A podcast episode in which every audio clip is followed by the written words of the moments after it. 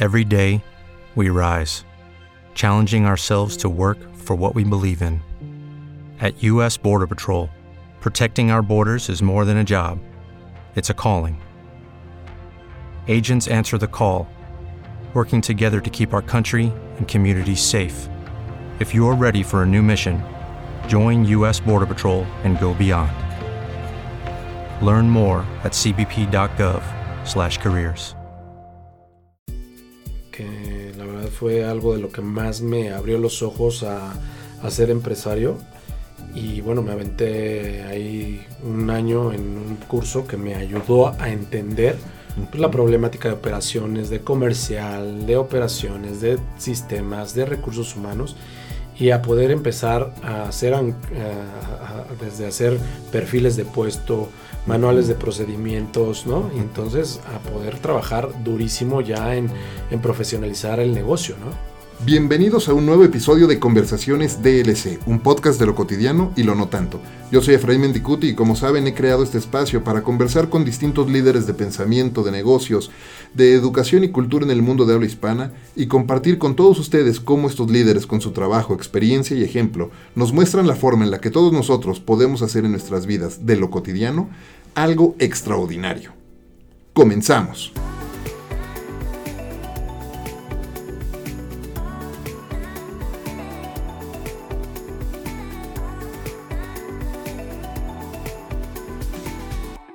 Probablemente es el sueño de muchísimos emprendedores crear una empresa que en el futuro sea lo suficientemente exitosa como para que una más grande los quiera comprar. Cada vez se ha vuelto mu- mucho más común escuchar o leer alguna historia de una gran organización que acaba de adquirir a otra para hacerse de los recursos, del talento, de la inteligencia y las capacidades que necesitan para sus siguientes pasos. Pero ¿qué sucede antes, durante y después de un proceso de adquisición? Eso es justo el tema que vamos a abordar hoy en el episodio de Conversaciones DLC con mi invitado, el fundador y CEO de Lead2Action, hoy CEO de Digitas, Raúl Aguilar. Raúl, bienvenido a Conversaciones DLC. Hola Efraín, ¿cómo estás? Muchas gracias por la invitación y para todo tu auditorio y tu audiencia que, que te, que ya te está haciendo muy fiel.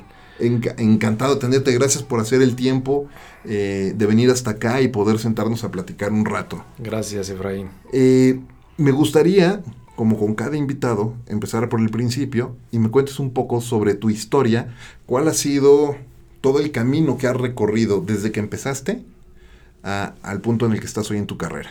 Padrísimo. Mira, pues te platico un poquito. Eh, todo dicen que comienza después de un gran fracaso y de cosas difíciles en la vida, ¿no? Y bueno, de ahí eh, empieza mi historia eh, vendiendo autos en Audi e insurgentes para poderme pagar la universidad hace más de 17 años. Eh, mis padres pasan por una, un problema fuerte en los negocios, teníamos panaderías y mi madre me dice, bueno hijo, ya no tengo para pagar la, la universidad, en eso yo iba a una universidad eh, prestigiosa de, aquí y bueno, pues entonces tuve que buscar mis propios recursos para poder pagarme la universidad. Es así que llego a Audi Insurgentes, empiezo a vender Audis y bueno, de ahí este, me di cuenta que, que las ventas me encantaban, ¿no? Porque logré vender casi 80 Audis en un mes. Entonces, ¿En serio? sí, claro. Oh, bueno, la, la comisión de esa venta debe haber sido prodigiosa. No, todos los meses hubo un año donde realmente ganaba muchísimo dinero. Y bueno, ganaba más que mi jefe y que todos por las comisiones. Y bueno, me las empezaron a querer bajar. Y pues bueno, fue, fue ahí cuando ya empieza la oportunidad de Lead to Action. Empiezo a hacer este emprendimiento en el 2002. Se empieza a cocinar. Y después en el 2003, en el VIPS de, de enfrente, empezamos a hablar de lo que era eh, Lead Generation, que era todo lo que pues, mandar emails, pero que eran un poquito con video y el flash que Ajá. en ese momento estaba en boga. Eh, y de ahí empiezo, dejo eh, Audi y comienzo Lead to Action con una historia muy interesante porque nuevamente Audi en nuestra vida, en bueno, en mi vida, vuelve a ser mi primer cliente. Ah, sí. Y- Pero ya en el corporativo. No, en- sí, sí, o sea, ya vendía Audis ahora, pero de forma digital con Lead to Action, ¿no? Entonces ahí empezamos ya a desarrollar toda la parte digital con. Audi, que fue desarrollo de campañas de banners o newsletter, eh, empezar a hacer el- todo el CRM de, de Audi. Y pues fue un journey muy interesante porque también cuando empezamos a hacer todo el lead generation, eh, nos dimos cuenta que muchas empresas pues no sabían qué era, ¿no? Por habíamos, te hablo que en el 2003 más o menos había 9 millones de usuarios digitales, bueno, en internet, cuando hoy pues ya tenemos casi ochenta y tantos. Entonces te hablo del potencial de lo que venía haciendo. Y bueno, pues era el Messenger todavía, ¿no? Entonces le acabamos de poner su calaverita en, este pasado primero de noviembre. Pero pues bueno, hemos visto pasar, crecer, eh, eh, caerse, cerrar muchas empresas. Y pues bueno, nosotros empezamos a generar, pues eran dos cosas, era generación de demanda y retención de, clientes. Y bueno, nos dimos cuenta también en el, en el camino que todas las empresas pues empezaban a desarrollarse los websites. Eh, nos fuimos con el padre de la usabilidad de Inglaterra a tomar un, curso y también hicimos los primeros CMS que hicimos nosotros en, en .NET para empresas como Mave y bueno, algunas otras más, que hicimos casi más de 30 portales a todo nivel Latinoamérica. Y pues comenzó todo ya el desarrollo del negocio. Para, para los que nos están escuchando, CMS es Content Management System. Nada más para, para por si por ahí hay alguien que no está muy familiarizado con el tema. Mm. Oye, algo que me fascina de tu historia y te tengo que preguntar, eh, una pausa rápida, es empezaste vendiendo autos. Sí, claro. Y estabas yendo, en el, dijiste, en el VIPS de enfrente a hablar de lead generation, todavía no con lead to action, sino todavía eh, vendiendo autos. Lo que me fascina es el pensamiento de cómo empezar a generar eh, leads a través de esfuerzos en línea eh, y, era 2003. Me encanta, me encanta tocar ese, ese punto porque yo me acuerdo, yo en ese entonces, eh, bueno, en, 2000, en 2003 estaba haciendo Lead Generation, pero para Walt Disney Parks and Resorts, para, para llevar turistas allá, pero antes de eso para Ford, justo. Claro. Y era un tema realmente muy, muy poco entendido. No, claro, te hablo de que lo que hoy o hace cuatro, tres, cuatro años empezabas a ver funnels de conversión, este, ¿no? que ya venías de impresiones a a este, registros de registros, a leads y leads calificados y layer 1, layer 2, layer 3. Pues este, esta conversación nosotros la traíamos desde hace 16 años. Entonces, o sea, ya cuando hoy me hablan de performance, ya digo, bueno. Oye, pero ese pensamiento, a, lo que quiero llegar y la pregunta que te quiero hacer, ese pensamiento tan entendido y tan, tan bien definido. Ahorita hablaste incluso de los layers, ¿no? de, los tipos de, de, de, leads que estás llevando y en qué momento del funnel están eh, entrando, eh, ¿lo desarrollaste por haber estado en ventas? Sí, yo creo que, mira, lo que te digo es todas las historias que a veces no son buenas, pero que te van formando. Eh, mi carrera se ha ido formando, una por esto que hicimos la parte de ventas en, autos, ¿no? Que siempre te decían cuántas visitas entran a la concesionaria y de las visitas de la concesionaria cuántas vas a convertir en clientes, ¿no? y que empiezas a, tener en el frente de la batalla y que entiendes cómo es un proceso comercial. Eh, a llevarlo a la parte digital fue para mí algo, o sea, muy rápido, ¿me entiendes? De entender. Y bueno, ahí fue cuando yo tomé la experiencia y bueno, una de las cosas que también me ayudó mucho, em, el que hoy, el que en ese entonces era nuestro director de carrera que se llama eh, Jorge Fabre y su hermano Fernando Fabre. Fernando Fabre hoy es el director de Endeavor, pero en Estados Unidos. Eh, fue en, México hace como 3, 4 años. Él desarrolla una cosa que se llama la tecnoempresa. ¿no? Y nos empieza a meter el ADN donde dicen, chavos, viene la tendencia de digital, todo va para digital. Empiezan a desarrollar cosas digitales y fue muy chistoso porque compramos dos, tres dominios y después los vendimos en buena lana, ¿no? Entonces, eh, sí te puedo decir que iniciamos en un proceso muy interesante cuando empezaba todo esto. Había muchas eh, empresas que nos tomaban como, a ver, chavito, en ese, en ese entonces todavía era joven, nos cerraban la computadora y nos decían, vete de aquí, o sea, esto el internet no va a servir, ¿no? Eh, y más con los procesos tan difíciles que y los datos como los, los, hablábamos en ese entonces, pues se les dificultaba. Si hoy tú ves a muchos em, ejecutivos todavía costándoles trabajo Mucho el tema digital, imagínate en el 2003 de lo que te hablo. Entonces me tocó desde evangelizar muchas industrias, desde hablar de transformación digital a una, a una a un menor rango de lo que hoy se está haciendo ya como una verdadera transformación digital y pues acompañar a las empresas desde crear su website, desde crear un mailing, desde crear un banner, entonces, y así va creciendo la industria, aparece Google, después aparece Facebook, después ya aparece programática y bueno, ya tenemos todo lo que tiene que ver con data y bueno, ya vamos a voice y, contenido y data. Y esto no para. Y esto no para ni parará, ¿no? Bueno, ya creo que llegó para quedarse eh, tuvimos varios intentos en, el camino de que nos quisieron comprar agencias y recuerdo algunas, algunas que nos decían, no, no, no, o sea, nunca digital va a sustituir a la televisión ni a la radio, ni va a ser mucho más grande el negocio digital que el de una agencia normal. Y, yo creo que, más bien mm, siempre lo ven como una competencia. Y creo que ahora lo que hay que ver, los nuevos la nueva tecnología y todo es como es complementario a los negocios, ¿no? Y es creo que ahí donde hablar de A o B, ¿no? Yo creo que es A más B, ¿no? Entonces la, sumatoria de esto es como, como se generan ahora las nuevas fuentes de negocio. Incluso, digo, ves muchos ejemplos, lo que pasa hoy, cómo está integrado un John Rubicam con BML, ya es YNR BML, ¿no? Donde se están juntando, donde estás viendo...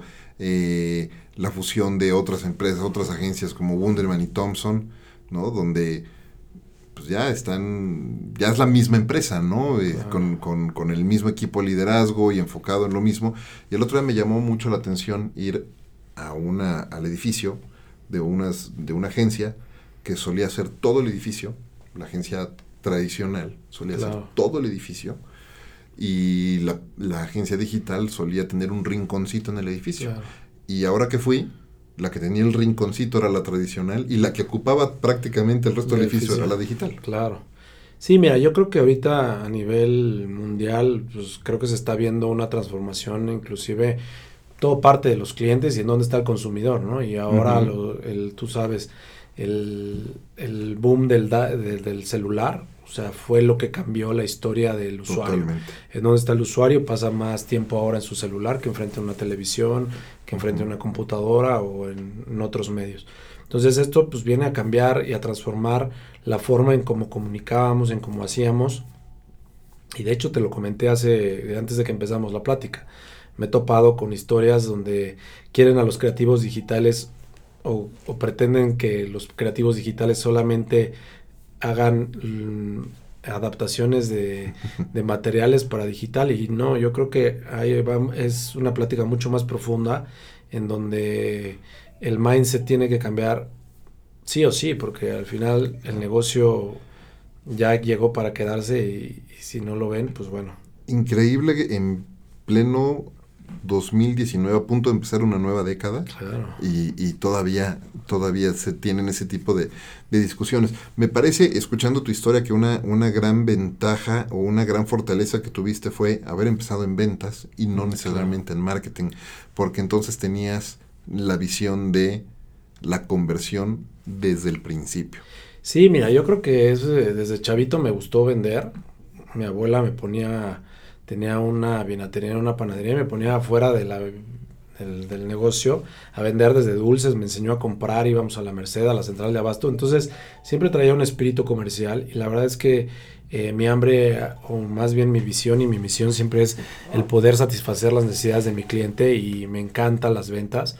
Y cuando vendía autos, créeme que vender un auto era para mí como wow, ¿no? O sea, sentía una adrenalina, lo mismo que yo creo que debe sentir un corredor cuando agarra un auto o cuando termina un maratón, ¿no? Eh, y bueno, para eso pues hay que ir desarrollando esto, pero como bien dices, o sea, la parte de ventas y venir de la parte de ventas, tienes mucho la sensibilidad de, entender al consumidor, cuáles son sus necesidades, desde qué color de, de, de auto le gusta, cómo, cómo las diferentes personas las estudias a nivel comportamiento cuando llegan a una concesionaria y desde si ya se quiere subir a un auto, si ya quiere prender el radio, entonces empiezas a entender cómo empezar a convencerlos o a llevarlos a la venta o, y, te van dando las herramientas de ellos mismos para irlos este, llevando a una venta. Y creo que mira, el grupo Volkswagen y Audi que siempre me llevó de la mano, nos capacitaba mucho en las ventas y me acuerdo perfecto cómo tenías que tener el proceso de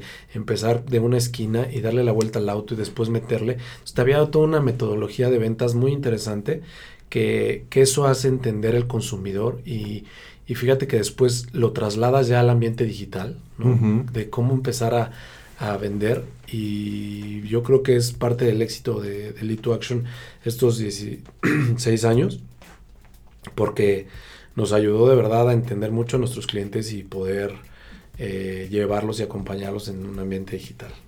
Oye, eh, hablando de, de, todo este proceso y hablabas de cómo has eh, de alguna manera trabajado desde el principio en este proceso de transformación digital, eh, el otro día yo daba una plática y, y, les decía, me parece que son como tres fases las que hemos vivido, ¿no? La, eh, por ahí de mediados de los 90, finales de los 90, que era la adopción digital, o inicios de los 2000, que era la adopción digital, donde pues había muy pocos usuarios y le, muchas marcas pensaban que era suficiente tener un sitio en Flash y se acabó. Sí, claro. eh, después viene este proceso de optimización digital, donde pues ya empiezas a aprovechar las distintas plataformas que existen eh, ya hoy en día para poder soportar tu modelo actual de negocio.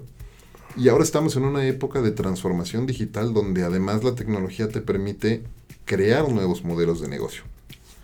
Pues mira, yo creo que aquí es donde se vuelve ya muy interesante la plática, ¿no? Porque hablamos de transformación digital y muchos de los que hemos vivido este, estos cambios hablamos de transformación digital a través del marketing, ¿no? Uh -huh. Y creo que no nada más la transformación digital dentro de las organizaciones es de marketing, es de toda la compañía y hasta el modelo de negocio uh -huh. eh, completo de, de, de, las compañías tiene que adaptarse o innovar en una nueva uh -huh. fuente de, de, negocio, ¿no? Y creo que ahí es donde hace poquito una, una, una empresa de seguros muy grande me, me decía, bueno, dime cuánto debo de invertir en mi negocio digital, en, en los medios digitales. Y le contesto, ¿no? Le dije, bueno, tienes todos los assets digitales en una maduración del 10%, tanto tu sitio, tu CRM, tu aplicación, uh -huh. tu contact center, este, ta, ta, ta, ta, ta, ta.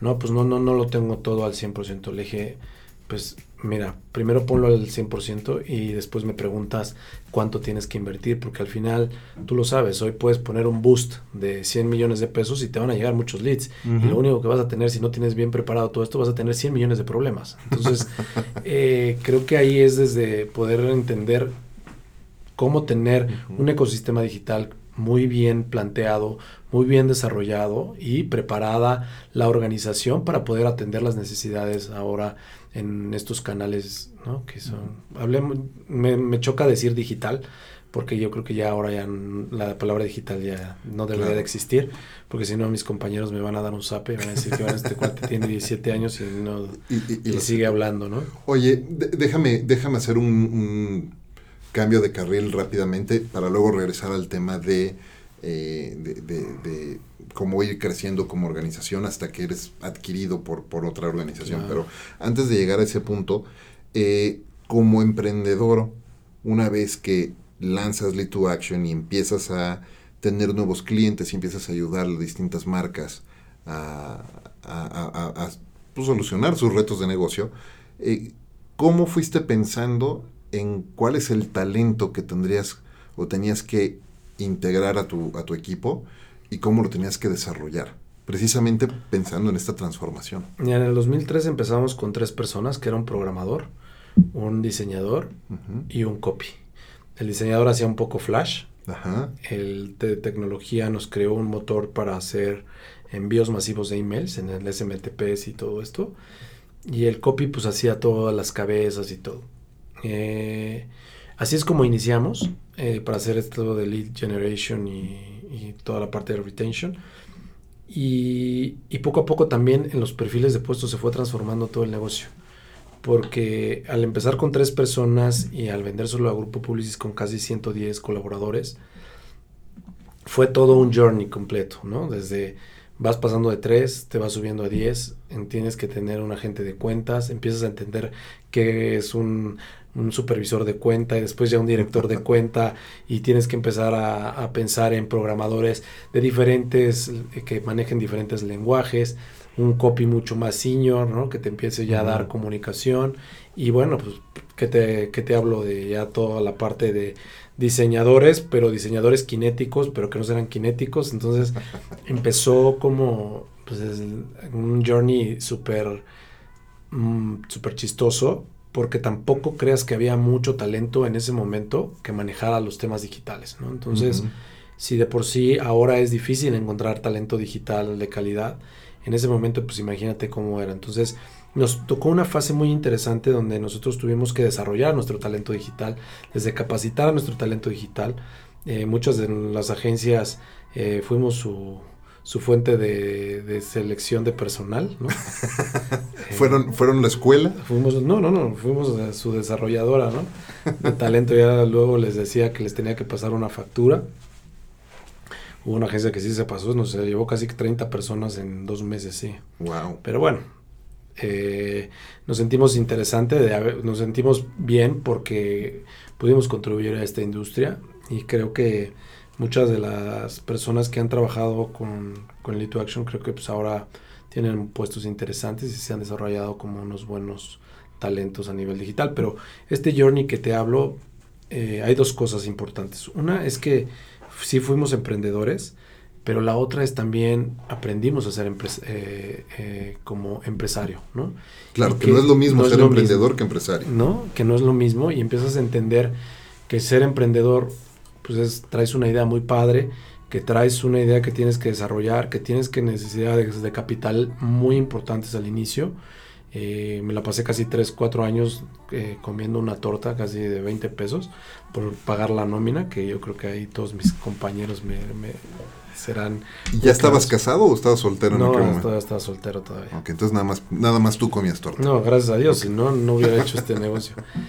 Pero sí, sí te das cuenta que las necesidades del negocio no nada más es a nivel de talento, sino tú también te tienes que ir transformando a ser un empresario, a ser un financiero, a traer gente de recursos humanos, a traer talento que te ayude a poder desarrollar dentro, ¿no? Entonces fuimos poco a poco complementando el área de operaciones, ¿no? Para poder saber, teníamos mucho trabajo, pero entregábamos un mal delivery, entonces empezamos a traer un agente de operaciones que nos ayudaba a entender mejor los proyectos, después trajimos una área de cuentas que la empezamos a robustecer y después así, o sea, fuimos creciendo orgánicamente, pero pues bueno, te empiezas a, a entender cómo tener un presupuesto, ¿no? Empezar a seguir, dar seguimiento y pues bueno, cambiar tu mindset que ya no eres el emprendedor con la ideita y que ya tienes esto, sino que ya tienes una necesidad de administrar y hacer ver el crecimiento de un negocio que pues la verdad en mi caso sí fue muy, muy difícil, la verdad. Oye, ¿cómo, cómo, cómo te preparaste? ¿Cómo te entrenaste para hacer ese cambio de mindset de emprendedor? a empresario? Fíjate que fue muy interesante porque empecé a tomar cursos eh, y me metí al IPADE, que la verdad fue algo de lo que más me abrió los ojos a, ser empresario. Y bueno, me aventé ahí un año en un curso que me ayudó a entender pues, la problemática de operaciones, de comercial, de operaciones, de sistemas, de recursos humanos y a poder empezar a hacer, desde hacer perfiles de puesto, manuales de procedimientos, ¿no? Y entonces a poder trabajar durísimo ya en, profesionalizar el negocio, ¿no? ¿Cuánto tiempo tenías de haber emprendido y, de carrera profesional en general, desde que empezaste con, con Audi vendiendo a que fundaste Lead to Action? ¿Cuánto tiempo pasó para empezar, para inscribirte o enrolarte en el IPADE? Más o menos como 6, 7 años. ¿no? Eh, mi jefe que estaba en Audi en ese entonces me hablaba mucho del IPADE y después, pues ahí en, la carrera me algunos empresarios me dijeron, métete al IPADE, te va a ayudar. Y, y siempre estuve como muy ávido de traer como gente que me pudiera eh, asesorar. Como emprendedor siempre estás solo, tú lo sabes, ¿no? y es muy difícil que en esta carrera alguien te quiera ayudar porque nadie te pela. Bueno, ahora ya hay un ecosistema mucho más robusto y que ahora ya... hay una comunidad. Ya hay una comunidad y ya la gente entiende y quiere ayudar y ya vieron que las las empresas tecnológicas pues sí son empresas capaces de poder generar un buen negocio Y pues bueno, me, me rodeé de, de, dos, tres personas que me ayudaron en el camino, entre ellas Pancho Cárdenas, papá, y bueno, Pancho Cárdenas Jr. también. queridísimos los dos. Y Pancho también me dio ciertos tips importantes en donde me ayudó a, entender mucho más el negocio con otra perspectiva. Después Pancho, su hijo, que se, se adherió a, con nosotros a trabajar. Y bueno, también fue un crecimiento interesantísimo, ¿no? Y desde ahí te hablo que, empezamos también ya después de que regresó el IPADE, eh, con Afinsa empezó el primer fondo emprendedor al cual nosotros le dábamos este servicio de temas digitales y publicidad. Eh, me dice en ese entonces Adriana Tortajada, que era la directora, oye, pues mete tu empresa, está muy interesante, la metimos y bueno, pues eh, le metimos capital empezamos a crecer, nos cambiamos de oficinas, ya estaríamos 50 personas y bueno, eso nos dio un boost mucho más grande, ¿no? Y ya empezaron proyectos más grandes, mejor talento, ¿no? Rodearnos de gente mucho más pro en, todos los aspectos. Me, encanta lo que platicas y cómo fue esa evolución, porque efectivamente fue una evolución para ti también, ¿no? De, de emprendedor a empresario y te preguntaba lo de cuánto tiempo había pasado para que te metieras a estudiar un posgrado del nivel de los que se estudian con una institución como el IPADE, porque me parece que nuestra industria hoy, y esto es un poco polémico, este punto de vista que tengo, pero nuestra industria hoy está llena de MBAs, ¿no? de gente con MBAs. Y lo cual a mí los MBAs me parecen maravillosos. Pero creo, sostengo, es más, defiendo con los dientes que si alguien se va a meter a estudiar un MBA en esta industria, debería de hacerlo después de tener varios años de experiencia. Porque lo que he observado es que muchos terminan la carrera e inmediatamente se enrolan en un, en un máster que les ayuda a tener una aceleración de conocimiento en un par de años, maravilloso, pero que no les permite desarrollar la madurez y la inteligencia emocional que requiere un empresario ¿no? ya un ejecutivo senior, para poder ver las cosas de manera un poco más integral. ¿Tú qué opinas de eso? Mira, te voy a decir algo, no sé, en mi caso, no sé, no podría decir, como te digo, para mí no es A, a, o B, siempre es A más, más B. Eh, algo de lo que me dejó mucho el vender autos fue ese manejo emocional de las emociones, de, la, de, la, frustración. ¿Y por qué? Porque pueden entrar 60 personas a ver autos y solamente vender dos autos. Y entonces empiezas a entender el nivel de frustración de las... Como nuevo cliente de Western Union, puedes disfrutar de una tarifa de envío de 0 dólares en tu primera transferencia internacional de dinero en línea. Envía dinero a los tuyos en casa de manera rápida, fácil y conveniente. Visita westernunion.com o descarga nuestra app hoy mismo y tu primera tarifa de envío corre por nuestra cuenta. Aplican ganancias por cambio de moneda. No disponible para tarjetas de crédito y envíos a Cuba. Servicios proporcionados por Western Union Financial Services Inc. NMLS 906983 o Western Union International Services LLS NMLS 906985. With the Lucky Land slots, you can get lucky just about anywhere. This is your captain speaking. Uh, we've got clear runway and the weather's fine, but we're just going to circle up here a while and uh, get lucky. No, no, nothing like that. It's just these cash prizes add up quick. So I suggest you sit back, keep your tray table upright, and start getting lucky. Play for free at LuckyLandSlots.com. Are you feeling lucky? No purchase necessary. Void where prohibited by law. 18 plus terms and conditions apply. See website for details. Y te empiezas a, a, a, ver frente al espejo y dices, bueno, pues algo no estoy haciendo bien, no vendí, o sea, a ver qué está pasando, ¿no? Y te das cuenta que no, que son gente que entra porque van después de la comida, etc. Entonces empiezas a manejar tu parte emocional y la empiezas a hacer mucho más grande y la seguridad que te empieza a dar el vender autos me ayudó mucho a comprender que en el negocio también te llenas de muchas frustraciones. Frustraciones con los empleados, frustraciones con las finanzas, con todo esto, ¿no? Entonces, eh, más que yo te diría que si es un MBA o no es un MBA, o el journey que debería de ser, cuál es la fórmula precisa, bueno, ya tienes a, Mark Zuckerberg, a Steve Jobs y eso, pues nunca estuvieron ni no terminaron ni la universidad. Pero yo creo que más bien es, tienes que aprender a saber vender, tienes que saber manejar tus emociones y tienes que saber manejar la frustración en que mañana no tienes para la nómina, ¿no? O mañana se te cae un negocio y tienes que ver cómo lo tienes que resolver. Entonces, creo que el estar como emprendedor te da muchas ventajas de, de, vivir el día a día de un negocio y, la verdad es que la gente que hoy emprende en México, mis respetos, porque aventarse no es nada fácil. Nada fácil. Porque te tienes que ir todos los días reinventando, no es una, no es una invención de cierto tiempo, sino que creo que diario tienes que reinventar tu negocio y más en la parte digital, bueno, en esta parte de negocio que nos toca ahora liderar, pues todo el tiempo están saliendo cosas nuevas y tienes que saber cómo, cómo adaptarlas, conocerlas y vendérselas e integrarlas en un modelo nuevo para tus clientes, ¿no? decías ahorita, eh, aprendes a vender, manejar tus emociones y manejar la frustración. Sí, claro. Ni una de esas tres cosas nos las enseñan en la escuela. No, claro.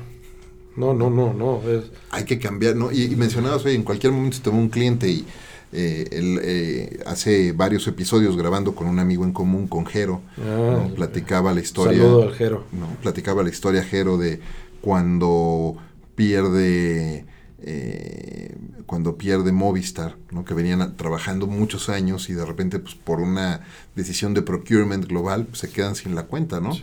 y, y, lo más interesante de esa historia y lo que comparte él es justo el aprendizaje, de decir, ok, pues vamos a estar apretados, pero vamos a poderle dar la vuelta y como empresario, cuando todo depende de ti y de tu bolsillo, eh, pues es un golpe muy fuerte. Todo el tiempo estás teniendo golpes fuertes, ¿no? Desde que no te pagan las facturas y tienes que pagar una nómina, que tienes que tener la responsabilidad con tus, con tus empleados o tus colaboradores. En el 2011 nosotros pasamos por un tema muy, muy, muy fuerte también.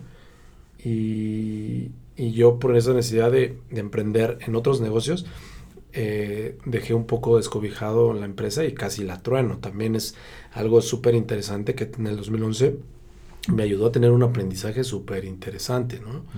Y bueno, grupos de comunicación nos venían buscando y venían viendo nuestro track y por este tema de habernos desenfocado un poco en el negocio, eh, pues nos, no, cerraba la pinza con esto, ¿no? Entonces, rápidamente nos reinventamos, nos enfocamos y sacamos nuevamente el negocio adelante, ¿no? Entonces, sí, sí, sí, sí, sí te puedo hablar de muchas historias de las que pasamos ahí.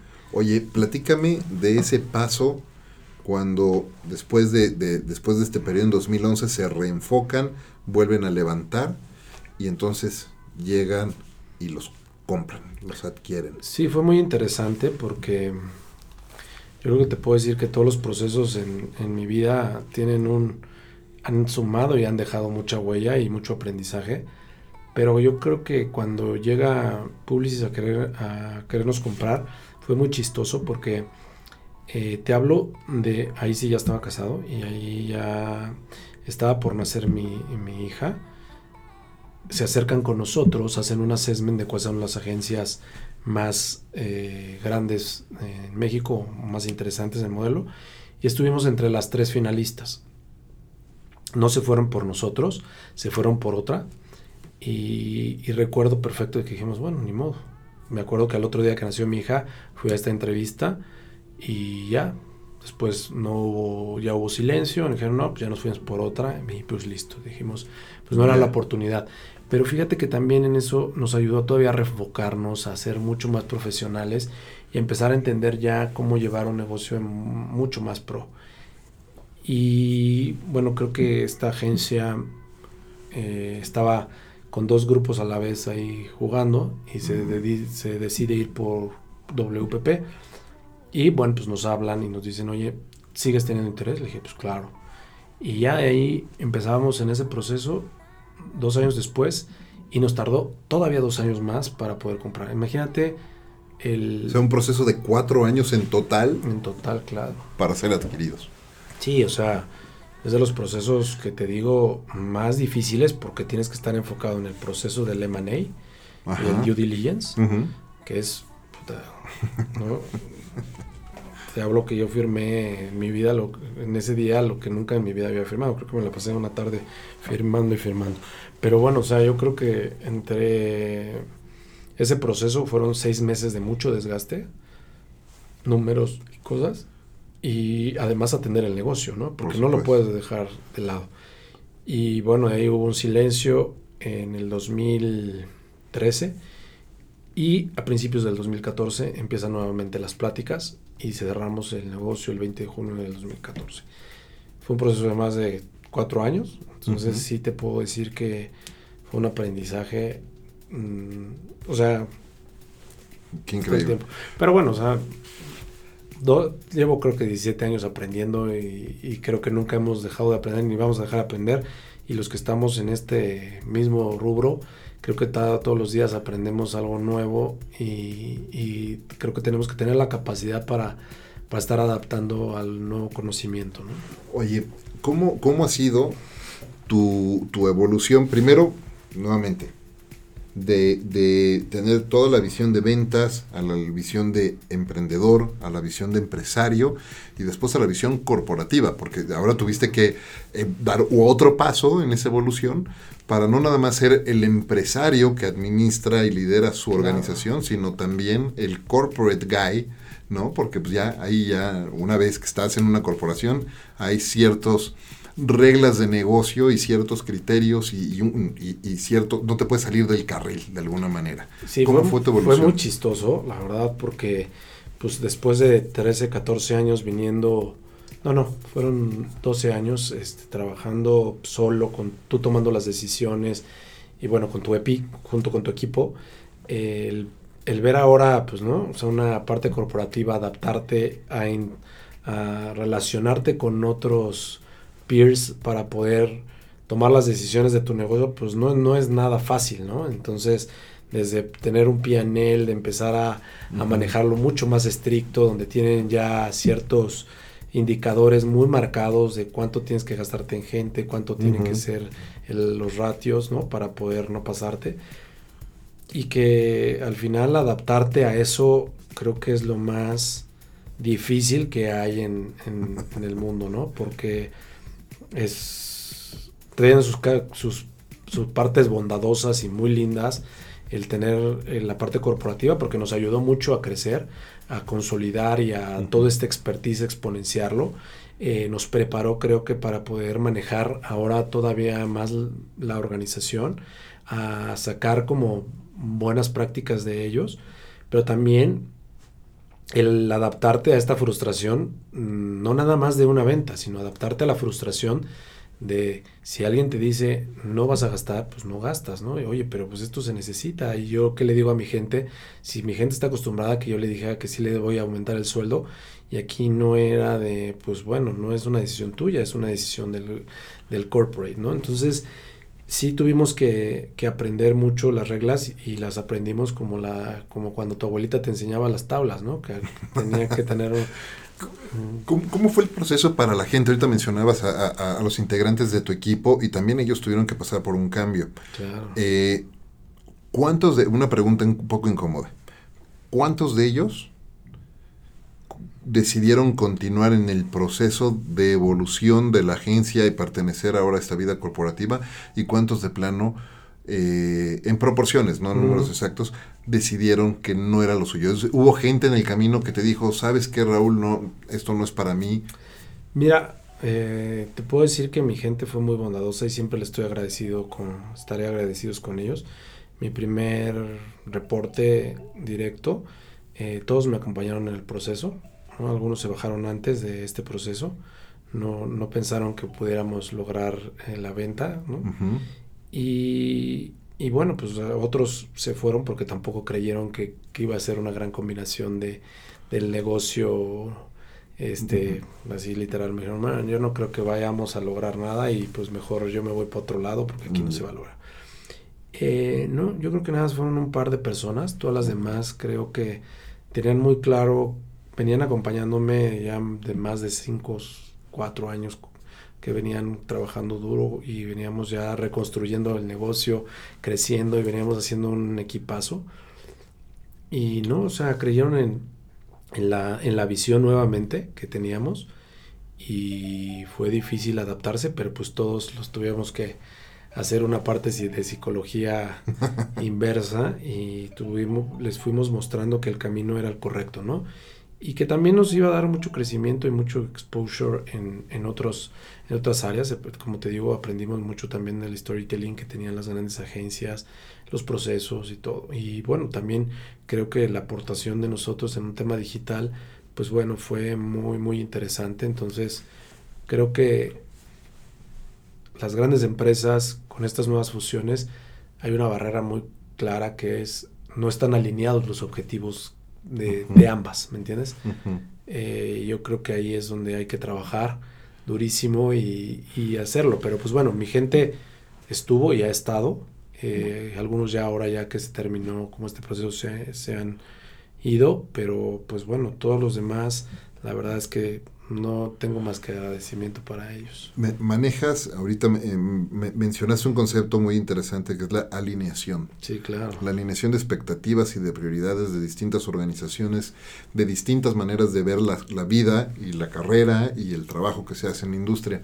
Y tú tuviste que alinear primero de una empresa independiente, Lead to Action, a una adquisición con Publicis, pero por la parte creativa, si mal no recuerdo, con Publicis Group, ¿no? Y era Nurun, se formó Nurun. Sí, pasa de ser... Y después, o bueno, cuéntame la historia. Pues bueno, ahí hacemos, eh, nos hacen la, la, adquisición y empezamos con el tema de, íbamos a alinear Publicis con Lead to Action y íbamos a llamarnos Publicis Lead to Action, ¿no? Ajá. Ha sido muy interesante este camino también porque a toda mi gente le hemos ido cambiando ahí la marca, pero, pero bueno, creo que todos lo han sentido mejor. Era Publicis to Action. Eh, Lead to Action como marca también se quedaba porque teníamos clientes que, bueno, siguen trabajando con hoy con Lead to Action. Y bueno, Publicis quería su marca digital que estuviera respondiendo a ellos, ¿no? Entonces, Publicis L2A. Y después en noviembre del 2014 también este, el grupo decide ponerle Nuro, ¿no? Y ya de ahí cambiamos, hicimos toda la, la, marca, hicimos el lanzamiento y le pusimos Nurun. Y bueno, pues ahí fue ya una marca, crearla, desarrollarla, meterle durísimo y posicionar la marca Nurun ahora, ¿no? Y ese fue el pilar. Creo que de los aciertos que... que, que... With the Lucky Land slots, you can get lucky just about anywhere. This is your captain speaking. Uh, we've got clear runway and the weather's fine, but we're just going to circle up here a while and uh, get lucky. No, no, nothing like that. It's just these cash prizes add up quick. So I suggest you sit back, keep your tray table upright, and start getting lucky. Play for free at LuckyLandSlots.com. Are you feeling lucky? No purchase necessary. Void where prohibited by law. 18 plus terms and conditions apply. See website for details. Que tuvimos fue que estos grandes corporativos a tener marcas como mucho más eh, representativas te ayudan pues en el soporte de pues gente, tecnología, best practices, este, etcétera, ¿no? Entonces nos ayudaron en un principio a poder mejorar el tema eh, y pues bueno, o sea, fue ir construyendo en conjunto, ¿no? Por de manera separada eh, las, las capacidades tanto de negocio, ¿no? Como poderle vender a los clientes de Publicis en su momento la parte digital, ¿no? Y bueno, pues creo que empezamos haciendo muy buen trabajo y de ahí eh, para ambos fue difícil porque pues era, ¿no? O sea, los chavos digitales contra los, los, los, de ATL y pues bueno, el empezar a entender cómo podíamos interactuar mejor eh, todos. Y bueno, pues fue una experiencia sumamente interesante déjame irme un poco a dejar la parte corporativa y irme un poco más a lo personal, más hacia Raúl. Eh, porque además el tiempo vuela y se nos está yendo ah, rapidísimo. Pero con todo lo que has aprendido en todos estos casi dos décadas, ¿no? Haciendo esto.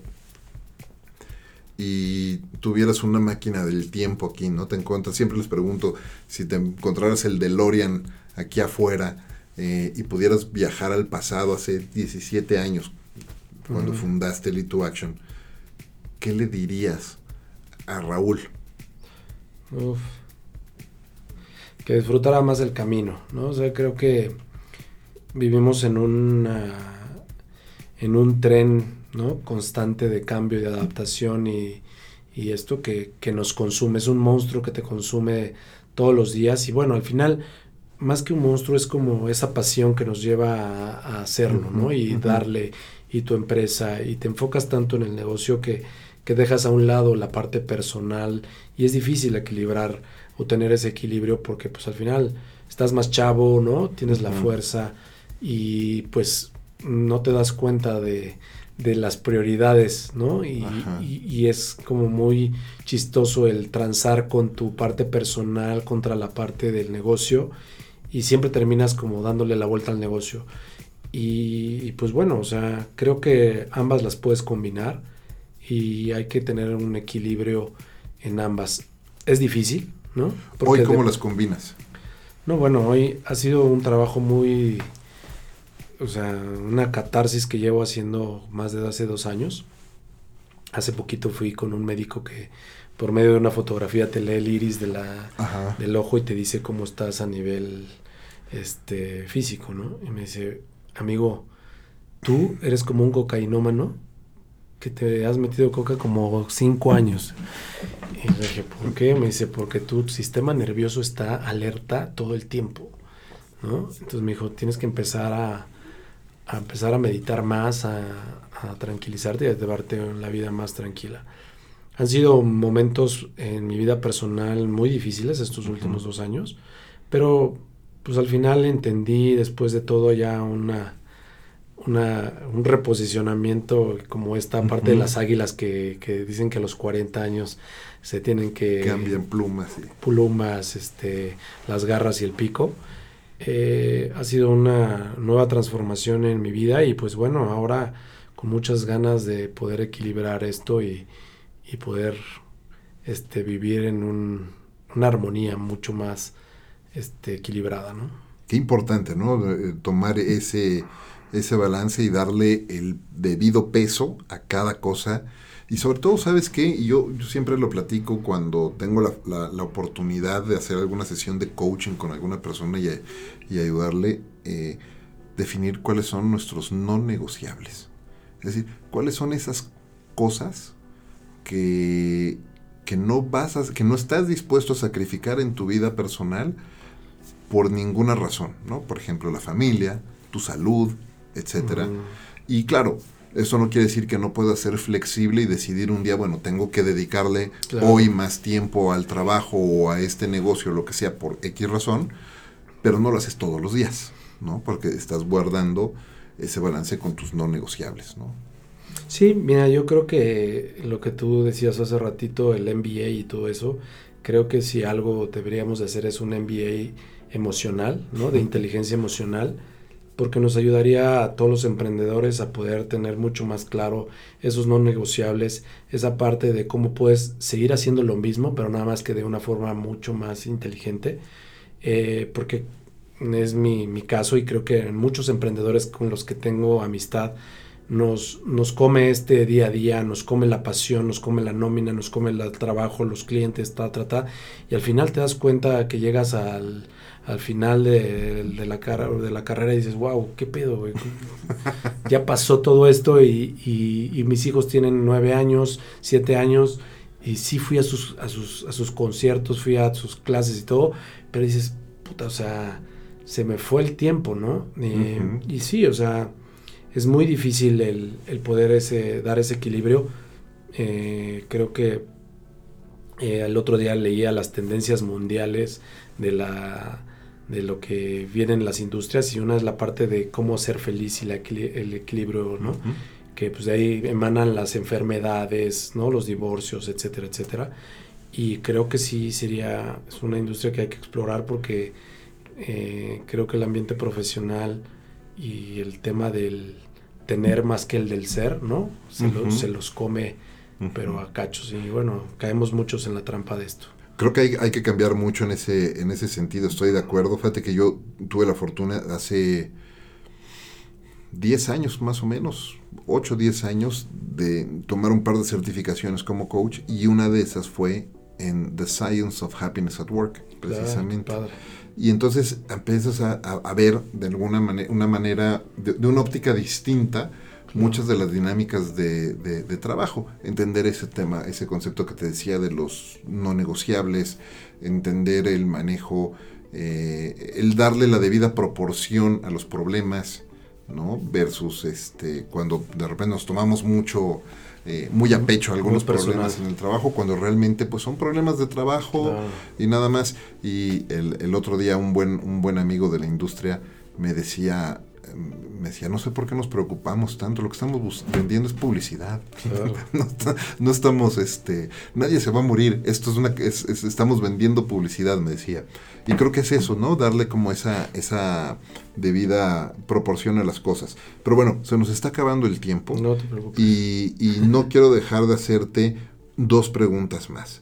La primera tiene que ver mucho con, con este cambio eh, ¿Cuál es tu, visión ¿no? en cuanto a cómo va a cambiar el mundo del trabajo y siendo tú eh, CEO y cabeza de una organización, con todo lo que viene en términos de automatización de ciertos roles? Machine Learning, inteligencia artificial, RPAs, todo esto. Todo nos, va a... Hay mucha gente que tiene miedo a esto, ya vemos otros que somos más este, optimistas y pensamos que nos va a ayudar mucho a optimizar y a liberarnos tiempo para hacer otro tipo de cosas. ¿Cuál es tu punto de vista en ese sentido? Mira, yo creo que la parte de robótica, ¿no? la voy a armar en robótica, porque en general, porque hay muchos van a hablar de machine learning, al final son robots. Eh, y, y, la parte de robótica depende cómo la quieras utilizar, pero la parte de automatización de procesos que al final antes hacían 10 personas, a que hoy las haga una máquina supervisado por una persona, este, va a ayudar a que la gente empiece a, crecer. Yo digo que siempre los grandes cambios vienen un gran crecimiento y es entender eh, y a especializarse en cosas mucho más específicas y a poder entender cuáles son sus no negociables y poder ayudarse mejor. Creo que estamos por vivir eh, en este nuevo siglo que viene, bueno, la nueva década más bien, eh, que, que, viene, va, viene con todo la parte robótica y creo que va a ser el último eslabón que va a, generar cambios en, así como fue la revolución industrial y todo esto, yo creo que la robótica viene a ser una revolución en todo, digo, hasta en la parte personal, como en la parte de los negocios, como pues, en la vida cotidiana. Entonces, el que no esté preparado, yo creo que la va a sufrir. O sea, y más bien es cómo adaptas esta parte de automatización en tu vida, en tus negocios y para que puedas sacarle provecho más que tener un miedo, ¿no? Me encanta. ¿Dónde la gente puede conectar contigo, la gente que nos esté escuchando, mm. si quieren aprender un poco más de Raúl? La verdad es que siempre lo digo y digo, es muy chistoso. Soy como los como los narcos, ¿no? La vendo, pero no la, o sea, no, no, la, no la consumo, pero no estoy tan activo en Twitter ni, ni, en Facebook. Pero bueno, mi, mi, Twitter es Raúl Aguilar F. Y bueno, ahí, o mi mail es raúlaguilar0504 arroba gmail.com. Eh, pues si, cualquier cosa que necesiten, ahí estamos para, para poder este, apoyarlos. Buenísimo, muchas gracias. Estamos llegando ahora sí al final de, del programa. Y la premisa principal de todo el programa es justo entender cómo líderes como tú hacen todos los días de lo cotidiano algo extraordinario. Así es que te pregunto para ti, Raúl, ¿qué es y cómo haces de lo cotidiano algo extraordinario? Pues bueno, ahora es vivir intensamente y dar gracias por un nuevo día, porque la verdad, como están las cosas, muchas veces nos pasamos más quejando de lo que no tenemos que lo que tenemos y, el, aportar un granito de arena, hacer cinco cosas interesantes en tu día, tanto en la parte personal como en la parte profesional, y aportarle a la gente algo interesante, desde una sonrisa, desde las pequeñas cosas, hasta poder darle un buen consejo a gente emprendedora o a tu mismo equipo de trabajo. Entonces creo que la razón de estar aquí y tener una una fuente de vida y poder tener un propósito, pues es el poder hacer que la gente que te rodee, pues vibre con tu presencia y con tus consejos o con algo bueno. Entonces eso es para mí. Muy bien, muchísimas gracias. Gracias por compartir eso. Gracias por acompañarme en este episodio. Antes de despedirnos, quiero hacerte un breve, rápido reconocimiento Gracias. por el trabajo que has hecho. Me encanta la historia, cómo de, de empezar a entender el mundo de las ventas y cómo es un proceso de ventas, cómo has construido todo, toda una organización y cómo lideras hoy una organización también en ese sentido. Así que muchas gracias, muchas felicidades No, por eso. muchas gracias a ti. Este, creo que el proceso, el viaje ha sido muy, muy de altas y bajas, pero siempre con un constante aprendizaje y bueno, hay que movernos desde eh, en lugar de sobarnos la herida, mejor ver el aprendizaje, movernos al lado del aprendizaje y poder entender que la vida así es y hay Muy que seguir bien. aprendiendo. Muchas gracias por tu tiempo, muchas gracias por invitarme y pues ha sido una plática, un flashazo de mi vida en 45 minutos. No, muchísimas, muchísimas gracias. De verdad que eh, aprecio mucho tu tiempo. Fueron 54 en total. Ah, bueno, Eh, te agradezco mucho. Muchísimas gracias a todos ustedes por escucharnos también. Igual como todas las semanas, muchísimas gracias al mejor café de México, Ricolto Café, por acompañarme en esta aventura de vida todos los días. Recuerden amigos que este es un programa semanal, así es que si no lo han hecho ya, suscríbanse para que les lleguen todas las notificaciones de todos los nuevos episodios y también si les gusta lo que están escuchando no olviden compartirlo con eh, sus amigos eh, allá afuera. Yo soy Efraín Mendicuti y esto es Conversaciones DLC y los espero en el siguiente episodio. Hasta la próxima.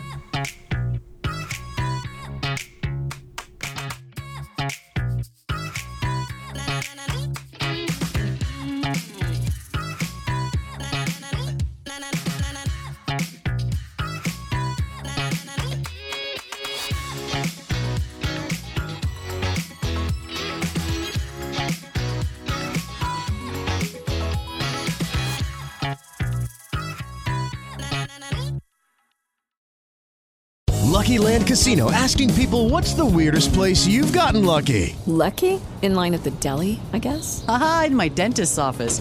More than once, actually. Do I have to say? Yes, you do. In the car before my kids' PTA meeting. Really? Yes. Excuse me, what's the weirdest place you've gotten lucky? I never win and tell. Well, there you have it. You can get lucky anywhere playing at LuckyLandSlots.com. Play for free right now. Are you feeling lucky? No purchase necessary. Void where prohibited by law. 18 plus. Terms and conditions apply. See website for details. Step into the world of power, loyalty, and luck. I'm gonna make him an offer he can't refuse. With family, cannolis, and spins mean everything. Now, you wanna get mixed up in the family business. Introducing The Godfather at ChumbaCasino.com. Test your luck in the shadowy world of The Godfather slot. Someday, I will call upon you to do a service for me. Play The Godfather now at ChumbaCasino.com. Welcome to the family. VGW Group. No purchase necessary. Void where prohibited by law. See terms and conditions. 18 plus.